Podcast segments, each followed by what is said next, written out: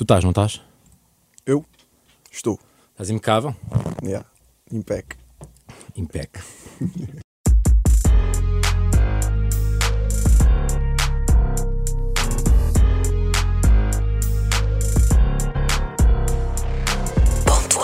Então e o. E o Kanye que estragou um verso teu? Estragou! Tentou estragar. Como assim?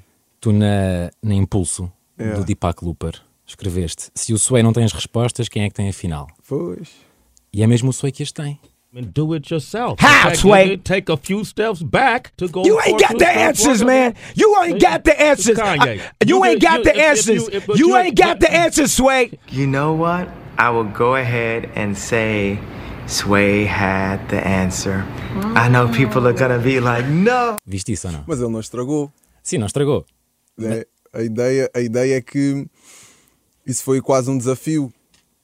Né? De, de- é bem interessante teres, teres ido a esse ponto, porque eu sempre concordei com o Sway. Certo. Eu sempre concordei com o Sway na maneira como ele deu a, tal resposta naquela altura e bem interessante nós chegarmos ao dia de hoje e o próprio Kanye Quase 10 anos depois, numa Yeah, entrevista. reconhecer que claramente que a resposta estava ali. Mas ambos têm eh, pontos eh, interessantes. Né? Por um lado, o Kanye entende que ele não consegue chegar a lado nenhum sem um bom apoio e uma forte infraestrutura. E o Sway tem um approach um bocado mais underground, do tipo, epá, do it yourself, Yeah. faz tudo e se o pouco que tu tiveres é teu, né? Então, um bocado, pá, são duas boas ideias, né? Papion, Rui, muito bem-vindo ao, Obrigado. ao Ponto Wave. Obrigado. A quem é que pagaste 10 euros para gravares o teu primeiro som? Uau! Uau! Bro! Ok. Hum, mano, eu estou a fazer agora aqui um, todo um rewind na minha memória para tentar. Mas sabes quem é ou não? Eu, s- Eu não sei. Percebe? Eu sei quem é, não me estou a lembrar do nome em específico, estou a ver a cara aqui, Ok? Um, mas foi uma experiência muito interessante. Pá, eu estou com dúvidas se foi pica-pau ou bulical. Epá, era um nome assim. Ok. Eu não conhecia o bacana, é um facto. Ah, não era colega da escola nem nada. Não era colega da Ah, escola. ok. Foi um, alguém que me disse: Olha, este bacana tem um microfone e um sistema para gravar músicas e ele cobra 10 euros por som. Eu disse: Ok, conheci o bacana. Tipo, a nossa interação foi naquele dia. Conheci, gravámos a música, ele gostou de mim, gostou do que eu fiz na altura. Disse: Oh, mano, até, até que tem jeito e tudo mais. E, e foi assim, e nunca mais ouvi. Ele deu-me o som e eu andei com o som depois comigo e nunca mais ouvi. Serviço pago, serviço entregue. Mano, super. Mas impecável, mano. Fogo. Lá conheceste o Harold do futebol, lá tentaste vender jogos ao Factor no, na Media Market. Antes de irmos a Grog Nation, gostava que me explicasses o que é que um ajudante de cozinha faz ao certo. Ah, ok. Então, já viste o filme Ratatouille? Já. Pronto. O ajudante de cozinha, basicamente, é uma das pessoas que ali, né, no, na pirâmide de, do- da, da cozinha, A hierarquia? da hierarquia, exatamente, hum, é que está mais em baixo. É que está a ajudar a fazer tudo o resto. Então é quase como um tapa-buracos para todo o processo de, de fazer um prato. Né? Se for preciso lavar pratos, vai lavar pratos. Se for preciso cortar batatas, vai cortar batatas. Então o ajudante de cozinha serve um bocado esse propósito de colmatar aqui e ali uh, tudo o que é preciso para ser feito o prato. Tinhas que idade? Hum, 19? 19? 19 anos, acho eu. Depois da escola. Yeah. Foi ali depois do secundário. Foi só mais uma vertente profissional tua, porque ainda antes tu exploraste um curso de teatro, aos 13, 14.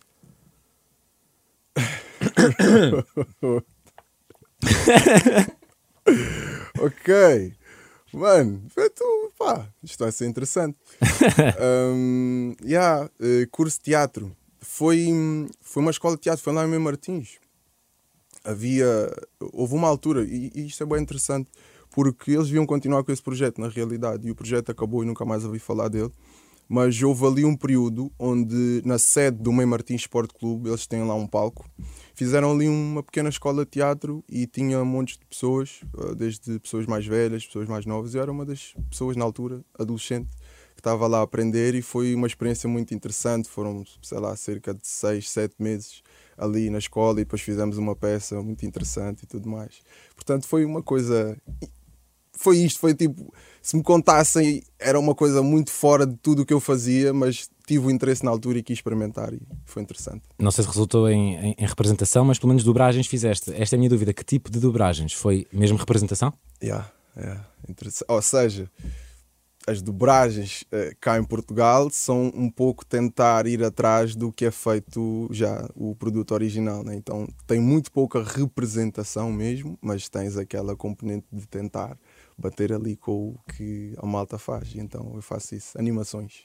Mas há algum projeto conhecido em que tu entres? Um, Spider-Man, A sério? yeah, o Spider-Verse, eu sou o pai do, do Spider-Man. Isso é incrível, não sabia.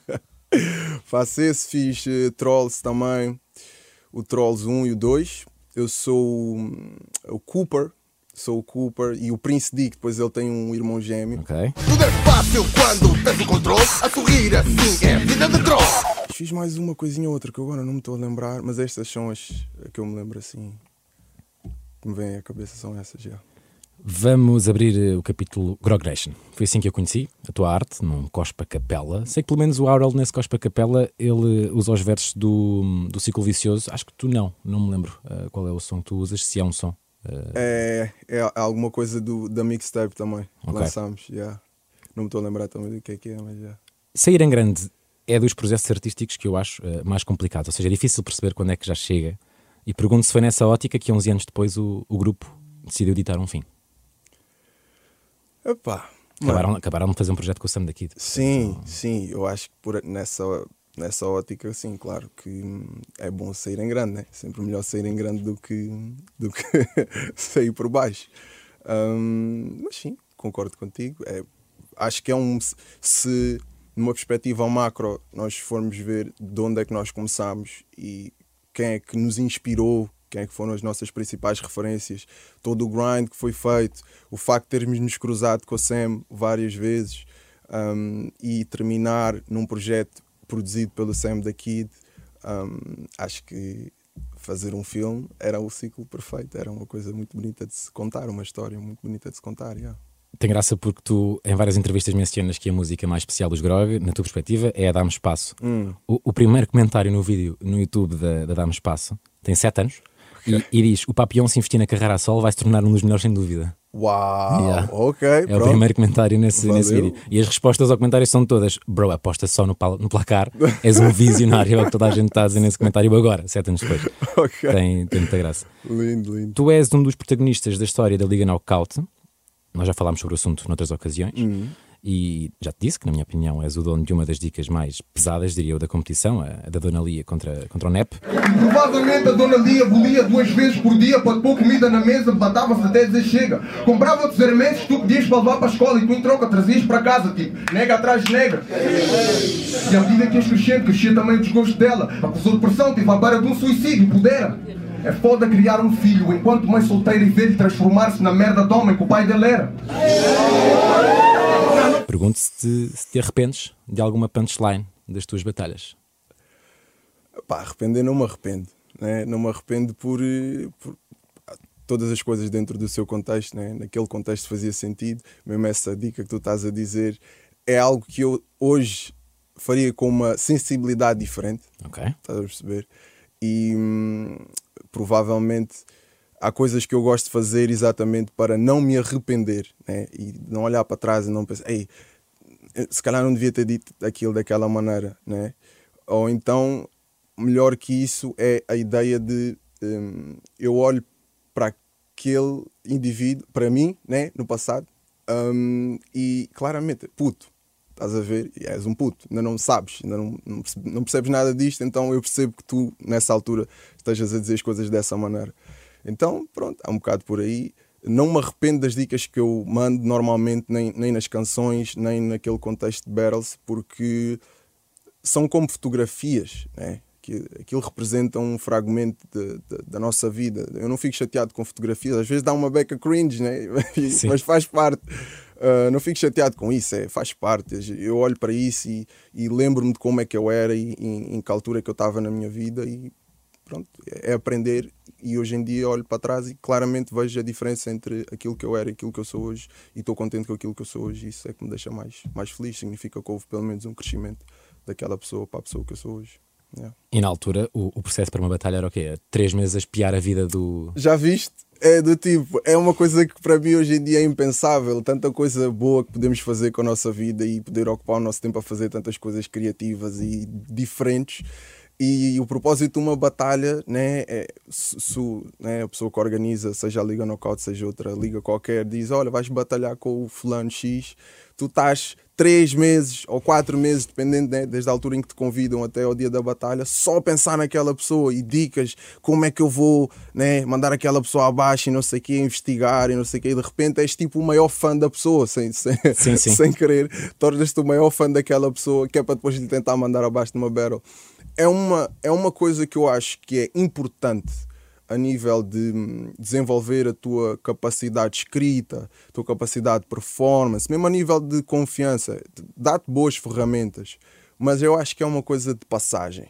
É uma coisa que, se calhar, naquela altura, quando eu fiz, foi importante para mim, para me desenvolver artisticamente e ganhar alguma né, carapaça. E hoje em dia, se calhar, já, já é diferente, já estou numa fase diferente, onde já vejo isso numa perspectiva mais distante, continuo a gostar, continuo a apreciar bastante. Fico muito contente de ver os novos talentos, a malta que surge aí também com dicas sempre muito frescas. E a Liga Knockout celebrou 10 anos. Exatamente, parabéns à Liga Knockout. Eu não seria o Papião sem a Liga Knockout, que fica aqui claro e explícito. Sou muito agradecido àquela, àquela plataforma, Ah, mas como todas as coisas na vida, nós crescemos e aquilo que faz sentido na nossa vida continua e que não faz sentido a gente segue para outra.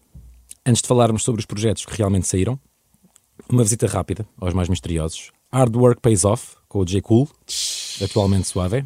Ok. Verá a luz do dia? Mano, isso era uma história muito linda também. Porque hum, dou muito bem com, o- com o Suave, né? J. Cool. Tivemos uma história muito interessante hum, até chegar a esse ponto de- desse projeto que, mano, tu como é que. Está tudo internet. Não é assim tão difícil interessante. Mas, mas é interessante porque isso já são realidades tão distantes. E eu e o João, eh, o J. Cool, na altura, tivemos um- uma altura tão intensa, vivemos muita coisa juntos, né? Até eh, uma das pessoas que, que teve connosco, ou que viveu momentos muito importantes connosco nessa altura, faleceu e tudo. Ou seja, partilhamos coisas vão para além da música, né? Emoções fortes. Exatamente. E depois chega uma altura onde hum, ele depois eh, imigra, né? e depois perdemos um bocado o contacto e tudo mais. Eu continuei a fazer as minhas coisas e depois ele fico- virou suave né? e ficou uma coisa assim eh, diferente daquilo que eu conhecia. Mas é interessante que eh, nas alturas em que eu me cruzo com ele, reconheço sempre aquele rapaz, porque nós conhecemos em contexto de estar no quarto a fazer música e só experimentar coisas e tudo, e reconheço sempre aquele rapaz, ele está-me sempre a convidar para ir fazer música. E quem sabe um dia podemos hum, tornar isso possível. Era uma história bonita porque claramente seguimos vertentes meias, eh, meio diferentes, né? Um, e era interessante voltar a convergir e, e ver o que, é que, o que é que aprendemos um com o outro e, sei lá, fazer uma cena interessante. Acho que não se perdia nada. E a remix eletrónica da, da Impressões com o Wally? Tu querias? Já nem sabias que querias. Mano. Mas mencionaste várias vezes que querias. Pois queria, pois queria. E ainda quero. A cena é que o Wally. Eu e o Wally temos uma relação muito especial. Eu, por mim, ele fazia remix das minhas músicas. Eu, eu- porque, imagina, um dos meus artistas favoritos é o Kid Cudi. Não, é? Ok. Já viste o filme? Ah, do- não, ainda não vi. Tenho que ver, tenho que ver. Tenho que ver. É, é, se não quero dizer mal, Electromaniac. Intergaláctico. Ent- É isso, é. é, Intergaláctico. é, é, Estás a é falar da Netflix, Sim, né? sim, sim. Desenhos É. animados. É. É incrível. Ainda por cima desenhos animados. Ela podia fazer de braços. Exatamente. Chamem para fazer braços do Kid. Cudi. Vou estar lá. Ahm, mas pronto, tenho esta relação com o Wally. Kid Cudi. Estavas em Kid Cudi. E, e gosto muito do Kid Cudi. O Kid Cudi, um dos sons, né? Os sons dele têm um bocado esta coisa de. Tem quase duas versões, né? Tipo, tens o Pursuit of Happiness, que é a, tens a versão original, mas depois quando Steve Aoki pega naquilo, Yeah. Eu adorava fazer uma coisa assim com o Oli. É do tipo, temos a, temos a música, temos a nossa canção, mas se o Oli pegasse numa das minhas canções e tornasse um hino de festa, eu ia adorar. E às vezes vou-lhe atirando assim, olha mano, o impressões, o que é que achas? Hã? Não sei o quê, e este aqui, o que é que achas? Pá, um dia vou acertar, vamos ver. Bendita a existência da Feira das Almas e do Prof Jam decidi realizar por lá uma festa. Foi onde conheceste o Slow J. Exatamente. E que originou a história que estás e, e estão, de facto, a, a construir, não só vocês, mas toda a gente da, da Sente Isto. Tu, no Deepak Looper, o teu álbum de estreia a solo, encerras com uma Metamorfose 2, sabendo que o teu nome artístico é Papillon, borboleta, em francês. Se criarmos uma relação biológica, vá, entende-se que este teu projeto insere-se numa fase de casulo. Acontece que estreias o teu novo álbum, Johnny Driver, com a música Metamorfose 1. Como é que, com o avançar do tempo, passas de casulo a larva? Isso é bom, porque eh, quando andava na escola, eh, chegaram ao pé de mim e obrigaram-me a ler uma coisa que é os Lusíadas. Sim. E todo o conceito de in media res ficou cravado na minha cabeça durante muito tempo. E então, eh, e depois quando tu percebes o conceito e vês depois esse, essa eh, técnica aplicada nos filmes, eh, mesmo por exemplo Cidade de Deus, que também começa assim meio in media res e tudo mais, torna-se uma coisa assim tipo candy, né? e depois não, não, não se usa tanto. né? Então eu fiquei com esta ideia na minha cabeça e mesmo na altura quando hum, estávamos a fazer o, o Deepak Looper, eu pensei na possibilidade de poder fazer a mesma coisa. E quando fizemos a metamorfose, eu plantei essa semente para mim próprio no futuro, para ver se eu conseguia fazer esse, ou, ou melhor, aceitar esse desafio. Né? Do tipo, olha, isto vai ser metamorfose 2, agora das duas, uma. Ou vamos para a frente, ou vamos, para, trás. Exato. Estás a ver? E depois, pronto, felizmente fomos para trás. Porquê, Hum, felizmente? porque hum, o futuro ainda é mais. cria mais possibilidades. Né? Não queres voar já? Não, não, não, não, não quero voar já, não quero voar já. E acho que lá está a beleza do mistério do tipo, ok, se, puder, se contextualizarmos o Deepak Looper como um casulo, como algo que está presente e contextualizarmos agora o Johnny Driver como a larva, como uma retrospectiva ao passado, as possibilidades para o futuro ainda são maiores. Então acho que prefiro ter mais, mais coisas para dizer no futuro. Já resolvemos agora o passado e agora estás a ver? Faz sentido na tua cabeça? Sim, sim, sim, completamente. Mas não assumes que é obrigatório o próximo álbum ser borboleta. Exatamente. Vamos ver onde é que isto vai parar. Acho que é muito por aí. Tu, tu acabaste de ultrapassar uma fase que eu acho muito interessante na vida de um músico, que é, que é o segundo álbum. Porque tu, para o primeiro, tiveste 28? 28 anos de. 27. 27, 27. anos de vida para absorver tudo e refleti-lo nas letras. Agora tiveste 4. É.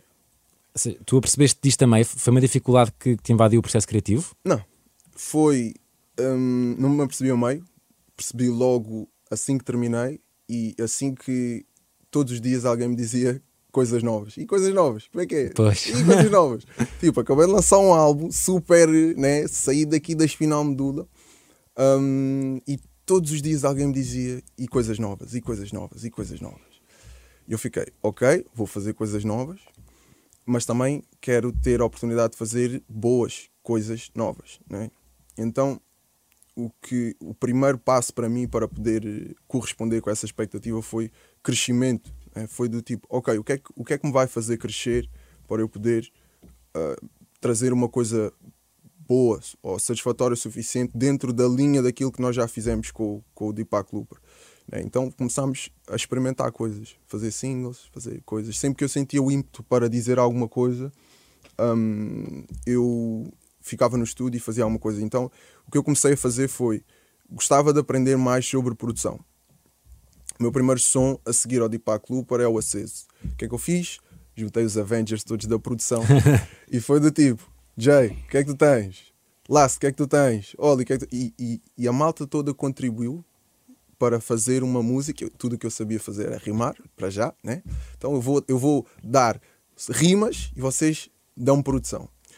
E neste processo eu comecei a entrar em modo aprendiz. Do tipo, olha, o Last faz isto desta maneira, o Jay faz isto desta maneira, o Oli faz isto desta maneira, o Fumaça faz isto desta maneira.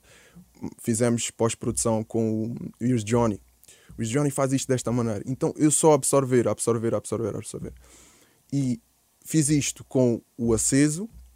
Entretanto, conheci um bacana, para mim é super talentoso e mega underrated, que é o Juicy, Que entra bastante neste. que entra bastante Neste neste, novo álbum. neste projeto, exatamente. Um, e o Ju- comecei a aprender com o Juicy. Ele enviava uma coisa de beat e eu só absorver a aprender com ele. Fizemos o Camadas. Sweet Spot, Chilling, eh, Coisa Leve. Coisa Leve foi já o final deste processo. Fui eu já a tentar ser um bocado atrevido e do Ok. tipo, estive a fazer este- estes singles com estes produtores que eu admiro bastante, aprendi, sinto que aprendi bastante e agora vou tentar ser atrevido e fazer aqui um beat meu. E fiz, tal, tal, tal, tal, tal. tal. Foi uma coisa assim, bué, rebentar energia para tudo quanto é lado.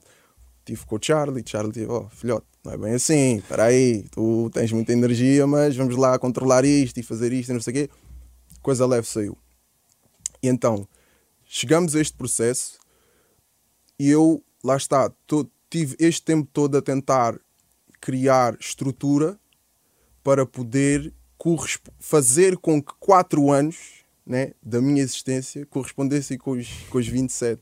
Então foi este processo de tenho que aprender coisas, porque o Deepak Looper é muito o reflexo da minha vida e daquilo que eu aprendi. Então eu sinto que o equivalente a isso é aprender coisas, é fazer coisas, é viver, e só assim eu vou ter bagagem para poder fazer outro projeto da mesma dimensão do Deepak Looper. E isso é bem interessante, que eu estava a ver até um documentário do Ed Sheeran que me, onde eu apanhei essa ideia de o Ed Sheeran demorou muito tempo a fazer o primeiro álbum dele e demorou um ou dois anos para, para lançar o segundo. Né? Tinha um ou dois anos para lançar o segundo e essa diferença muitas das vezes cria aquela, aquela coisa que é o segundo álbum, o Jinx, né? o Jinx do segundo álbum, que é o teu primeiro álbum é fantástico, depois o segundo álbum é tipo o flop. Né? E eu parti já com o quê? Não, não, não pode acontecer. né? Tipo, então eu fui já para a guerra, fui mesmo preparado para a guerra e tentei equipar-me com o maior número de ferramentas para, para tentar fazer com que esses quatro anos valessem tipo 27, mas pronto.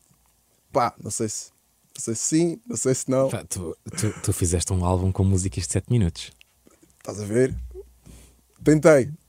Pelo menos tentei. É, é que temos numa, altura em que 40 segundos no Spotify já conta como uma play, que 30 segundos já, já conta como uma view no YouTube. Tu tens a noção que é um, que é um projeto corajoso. É, bastante. Tem que ser. Não dava para ser de outra maneira. E. É, perdido por um, perdido por mil. É Ahm, perdido. Logo à partida. Por Porque essa é a pior, é, é a pior coisa que pode acontecer, né? É perderes. né? Eh, que para mim nunca é perder, vou-te ser muito sincero. Isto para mim é uma benção. Fazer música é uma benção.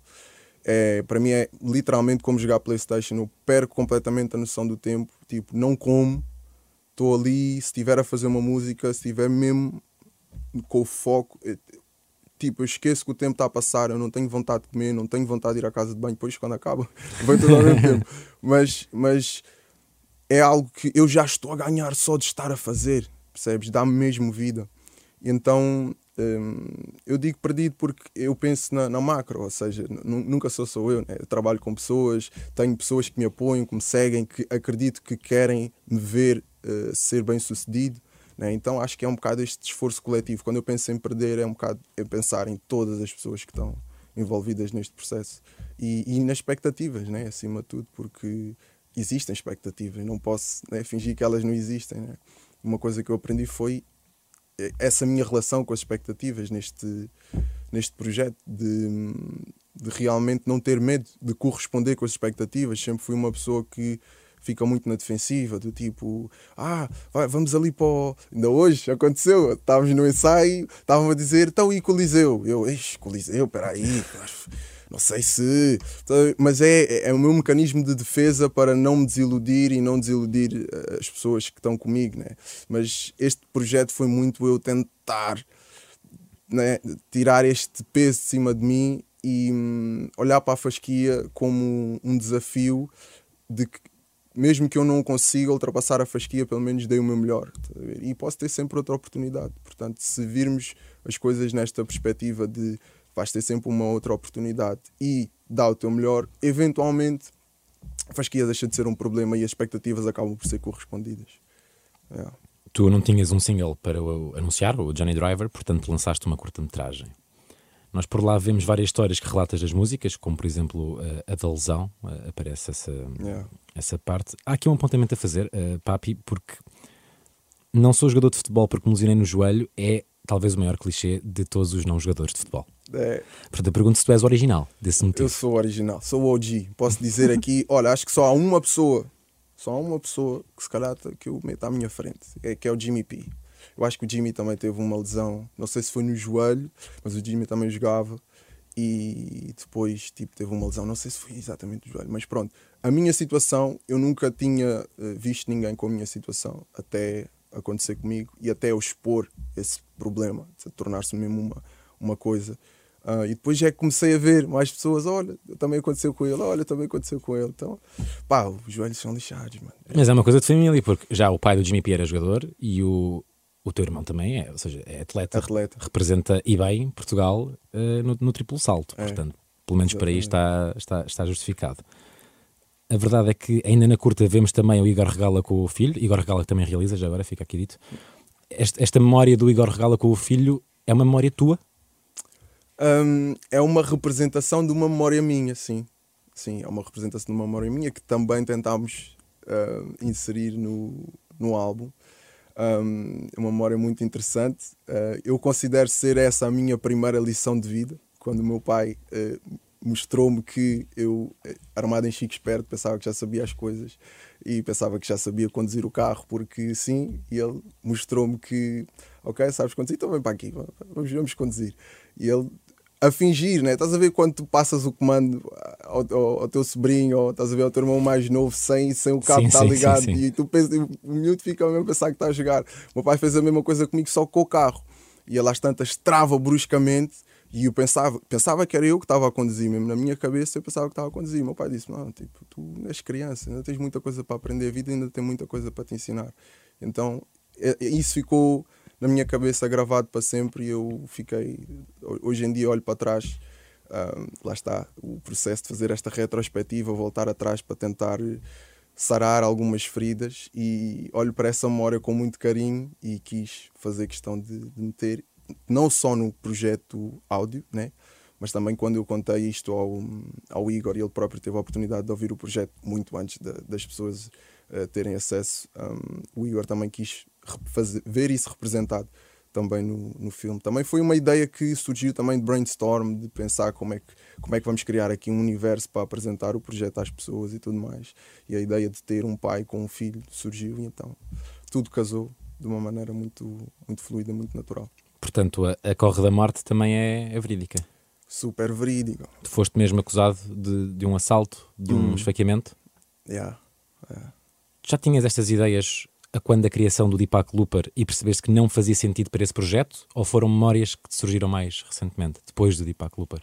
Não, já tinha estas, histórias. As histórias da minha vida já estão todas aqui. É, só não consegues contar tudo num álbum. né? E vão surgindo mais histórias. né? Claro. Tu vives e cresces e surgem mais histórias. Então, por exemplo, eu não sabia que. Não quero dar um major spoiler do álbum, mas né? uma, das, uma das fatalidades que acontece, entretanto, no, no espaço entre o Deepak Looper e o lançamento deste, deste projeto, eu não sabia que ia acontecer e acabou por se tornar uma das, das maiores histórias deste, deste projeto. Ou seja, há muitas histórias que eu já tenho que eu tento perceber qual é que é o timing certo para as contar e há outras que vão surgir. E vamos ver, acho que essa é que é a, né, a riqueza né, das coisas, é deixar as histórias acontecer e depois a gente conta. Se aprendermos alguma coisa, contamos. Participações musicais, eh, marca a presença a, a Silly. São várias as referências incluídas, os filmes Champ, o Lobo Wall Street, Transformers, vozes como a do Dave Chappelle, Denzel Washington, mensagens do Slow J, do Fumaça, do Emicida e de uma senhora que, para além de entrar no teu álbum, também não quis ficar de fora desta, desta entrevista. Olá, Papillon. Não deve estar a ver quem eu sou, apesar de nos termos cruzado um par de vezes. Ah, e eu estar muito. sentir-me um bocadinho lisonjeada por fazer parte, quase sem querer, do teu novo disco. Estou muito contente com tudo aquilo que é o teu percurso e, e o teu caminho, o caminho que tens feito, a maneira como neste disco te vulnerabilizas e mostras a tua verdade, sendo um storyteller de excelência sem medos hum, de mostrar como é que se faz e como é que se quer fazer. Parabéns por este projeto e continua. Estou aqui para te ouvir. Sabes quem é? Que? Não sabes? Não. Olha, tu és o homem dos puzzles, eu vou-te deixar este. Ah, então pronto, está-se bem. Depois assim de repente. Eu, eu tive vez. o tempo todo a tentar perceber. Entra, Quem? no, entra no teu álbum. Depois Entra ou- no meu álbum e eu não Sim. sei. Como é que estás-me a fazer uma coisa dessas? Mas é verdade. Ok. Depois ouves a pergunta outra vez. Ok. Recap- E, em Ok. casa e. E a gente chega lá. Exatamente. Ok.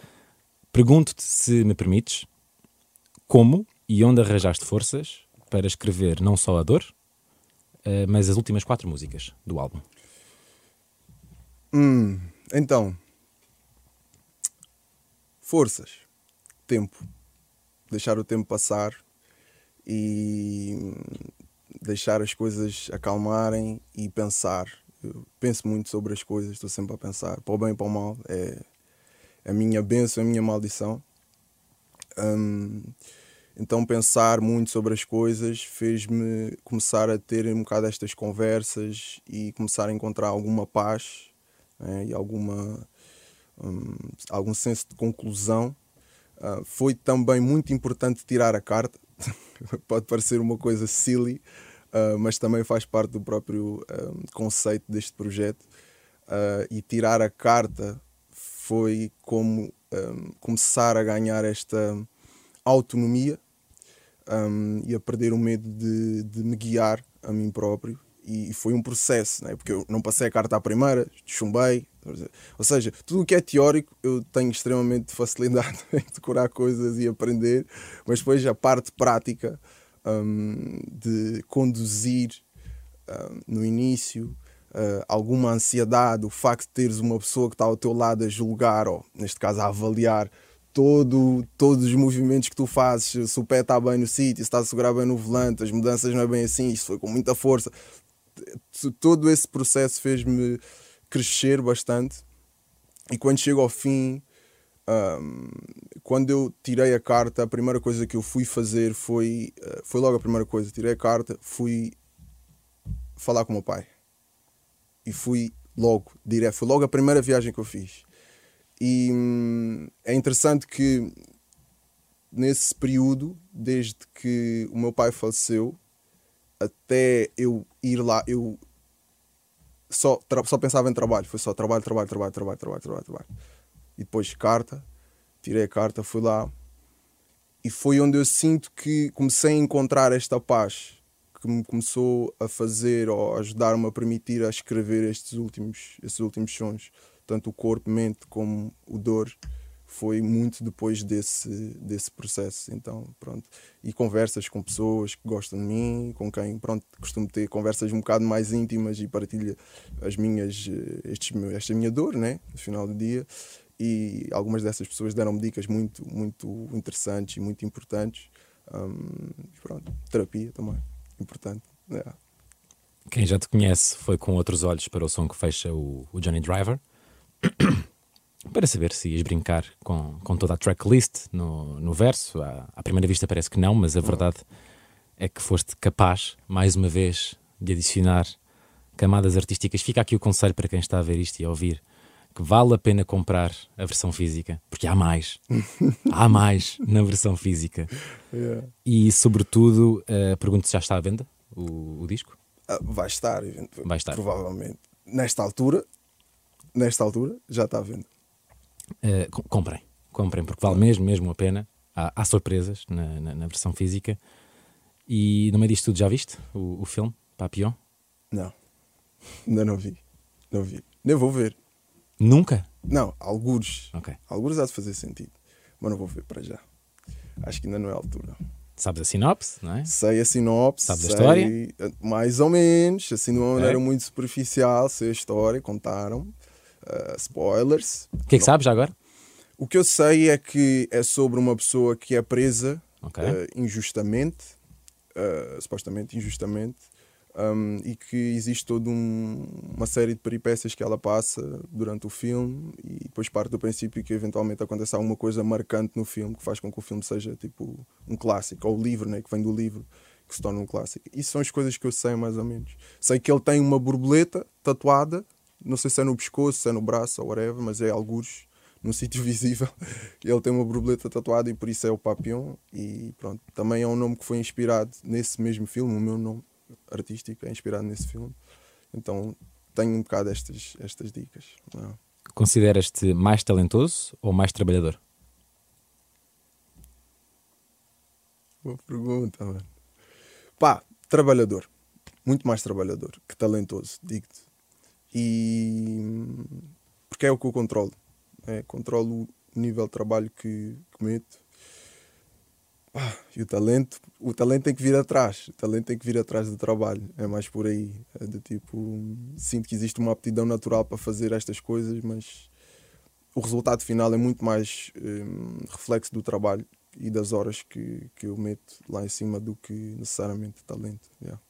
Até porque eu considero que há- há muita gente mega talentosa, muito mais talentosa que eu, mas não trabalham mais que eu. Ah, isso eu não deixo. Obrigado por trabalhares tanto, obrigado Valeu. pela generosidade nesta entrevista e obrigado pela tua arte, Papião. Obrigado, Alex. Estamos juntos.